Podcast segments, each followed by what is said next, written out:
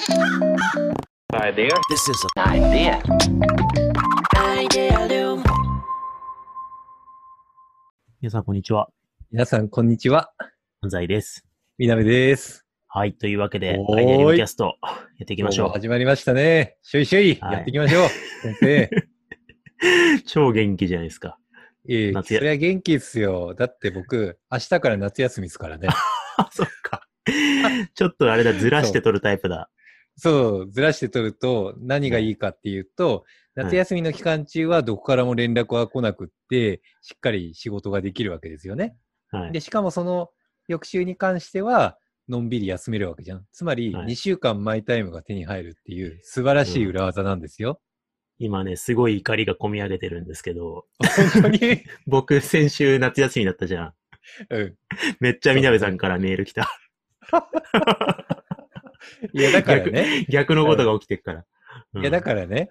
あの、はいこの裏技をやるために、絶対セットになることがあって、はいどんな連絡が来ても、休み中は無視するっていう、強い鋼の精神。そうっすよなんかね。なあと、夏休みの時に働くんだったら、夏休みのなんか空気感に流されない強い意志が必要になるんで。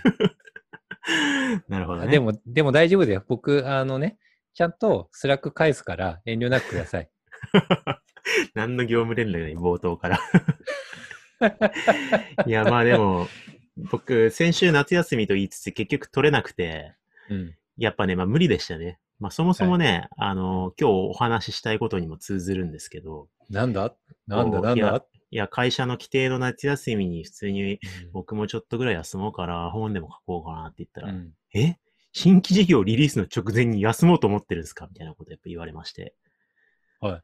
そう。で、やっぱ結局ね、あのーいろんな決めなきゃいけないことを、いろんな詰めなきゃいけないことが膨大にあって、あのー休みは消失して強い意志を持てずにね、結局稼働しちゃったから、まあ、だったら僕も明日から休みにしようかな。よし、じゃあ、みんなで休もはい。う。じゃなくって、まあね一応拾っとくけど、はい。新規事業って言いましたね、あなた。そうそうそうそう。ね、でね、そう。寝るって言ったけどで、あの、すでにメディアで見た人も、あの、いらっしゃるかもしれませんけども、ついにあの、ミミクリどんぐりからずーっと温めてきた新規事業である、うんカルティベースをね、リリースいたしまして、おめでとうございまはい、おめでとうございます。本当に、こうアイディアリウムキャストでもね、何回か前にね、ちょっとこう、伏せて言ってましたよね。す言ってましたね。MF みたいなね。そうそう言ってましたよね。今、カルティベースって聞いてからあれ聞き直したら、はい意外に結構言ってんなって思うかもしれないですね。そう。MF って。はいそうですね。輪郭は大体言ってたね。そうそうですね。大体言ってますね。はい。というわけで、はいちょっとこう、ぼやかしたり、こう、隠したりしながらやってきたんですけど、はい耳ぐりが3月に資本提携をして、で、まあ、その前ぐらいからね、うん提携後の構想みたいなことはまあ当然ずっと練ってたわけで、そうですね。まあその時からこう考え続けてきた一つの構想として、まあこういう、まあ組織のイノベーションに関わるメディアを立ち上げる。そうなんだよ。そうなんですよ。だなんか、コンサルティングワークで今、がっつり一緒にやったりとかしてるんですけどね。うん。それと両利きで、新規事業も実は裏側で作ってたんですよね、先生ね。そうですね。ねそう。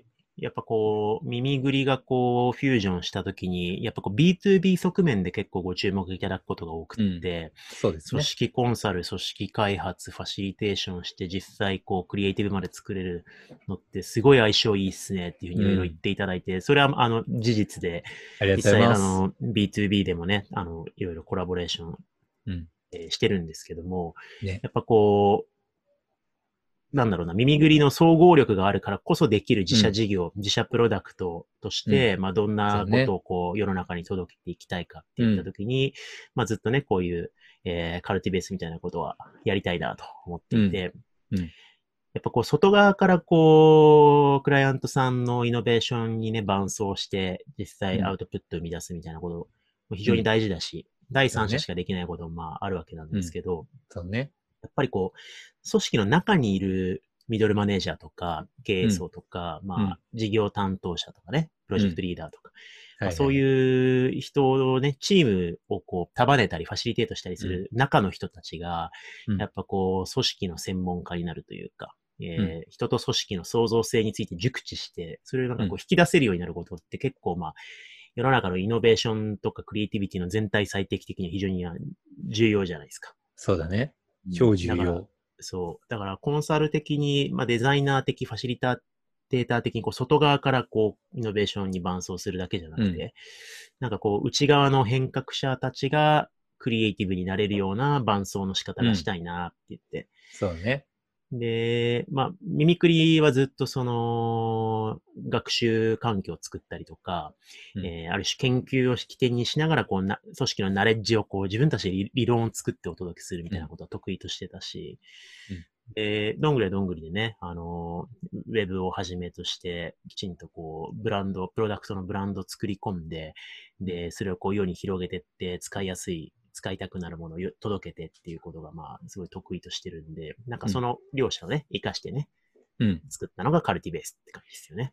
いや、もう、あれは最高ですよ。ね。最高のプロダクトリリースができましたね、先生ね。今日はもう、あの、手前味噌とか自慢とか関係なく言っちゃうけど、すごいっすよね。あれはすごい。自画自賛し続けるけど、もう、めっちゃ気に入ったプロダクトが生まれて、もそうっすよね。なんう、見か、続けてるもん、自分で。カルティベースを。いやー、なんか、愛情がすごいっすよね、関わった人たちの。そう。もうありとあらゆる側面の愛情をめちゃくちゃ感じる。うん。めでちゃいますよね、これね。めでちゃう。回遊し続けてるもん、俺、カルティベースを。ひたすらひたすら、ひたすらに、ううんん。自分が書いた記事とかもひたすら回遊し続けてる。めっちゃナルシストン。しかもなんかこう、記事をね、次の記事を書こうというモチベーションがね、半端ない、これ。あ、わかる。俺も、はい俺もめっちゃ書きたい欲が湧いてきた、これ。そうっすよね。ここでなんか表現をしたいみたいなのが、ね。衝動を書き立てられる場が作られてしまって、嬉しいみたいなね。すごいよね、これ。はい。バナーとかこれ全部ね、自社で、社内で作ってますからね、どんぐりのクリエイティブチームが。やばいっすよね、これ。うん。いやだからどうなっとんじゃっていう。どうなっとんじゃっすよね。だから、大丈夫ですめかこれ？めえ？何？コース、コース管理大丈夫ですか？工数は知らない。いやいや、するけどね。ちゃんとプロダクトマネージメントではいするけれども、なんか、すごいよね。なんか、いや、このプロダクト作るときに、どんぐりって、まあ、中長期レンジで、まあ、ちゃんとブランドを、こう、継続的に育成できるようにしていきたいよねって話はしてたんですよね。だからブランドの観点だったり、マーケで伸ばす観点だったり、あとはサービス的に伸ばしていくプロダクトの観点だって、いろんなことをやりながら、ちゃんとなんか考えつつ、煮詰めてうんプロダクトをしてスケールさせていきたいねって話してたんですね。だからこれもうん、なんかちゃんと中長期レンジで考えつつ、どういうふうにブランドとして伸ばしていきゃいいんだっけっていうのを考えて仕組み作りやって、で、ちゃんとうんなんか一つ一つ落とし込んでいったんだなっていうのをめちゃくちゃ感じる。うん。そうですね。うん。しかもなんかこう、あの、記事は今のところ、まあ、僕が対談したり連載したりうん。してるものが多かったり、あとイベントレポートとか、あと他のね、あの、先週での上平先生にデザインの寄稿をしてもらったりとか、なんかそういう記事がね、多くて。上平先生のブログ、何気にすごいいろんな人が苦労とか読んだりとかして楽しみにしてる人多かったですからね。そうっすよね。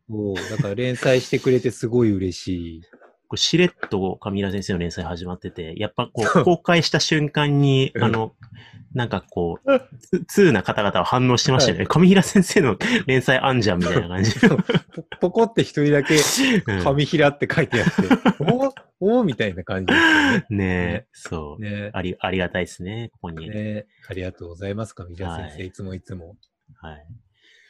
なんで、まあそんな感じなんですけど、やっぱこう、クリエイティブと、やっぱこう、コンテンツがちゃんとこう、うん。マッチしてるというか、やっぱ自分の書いた記事にいろいろ作ってもらってるバナーとも違和感ないっていうか、うん、うん。すごいこう、ああ、こういうふうに表現してくれたんだなって思えるのがね、こう、耳ぐりのコラボレーションが、なんかすごく、半年間やっぱ B2B だったりとか、こうね、いろんな側面でこう、こうな我々も自社の横断組織開発をしてきて、はい。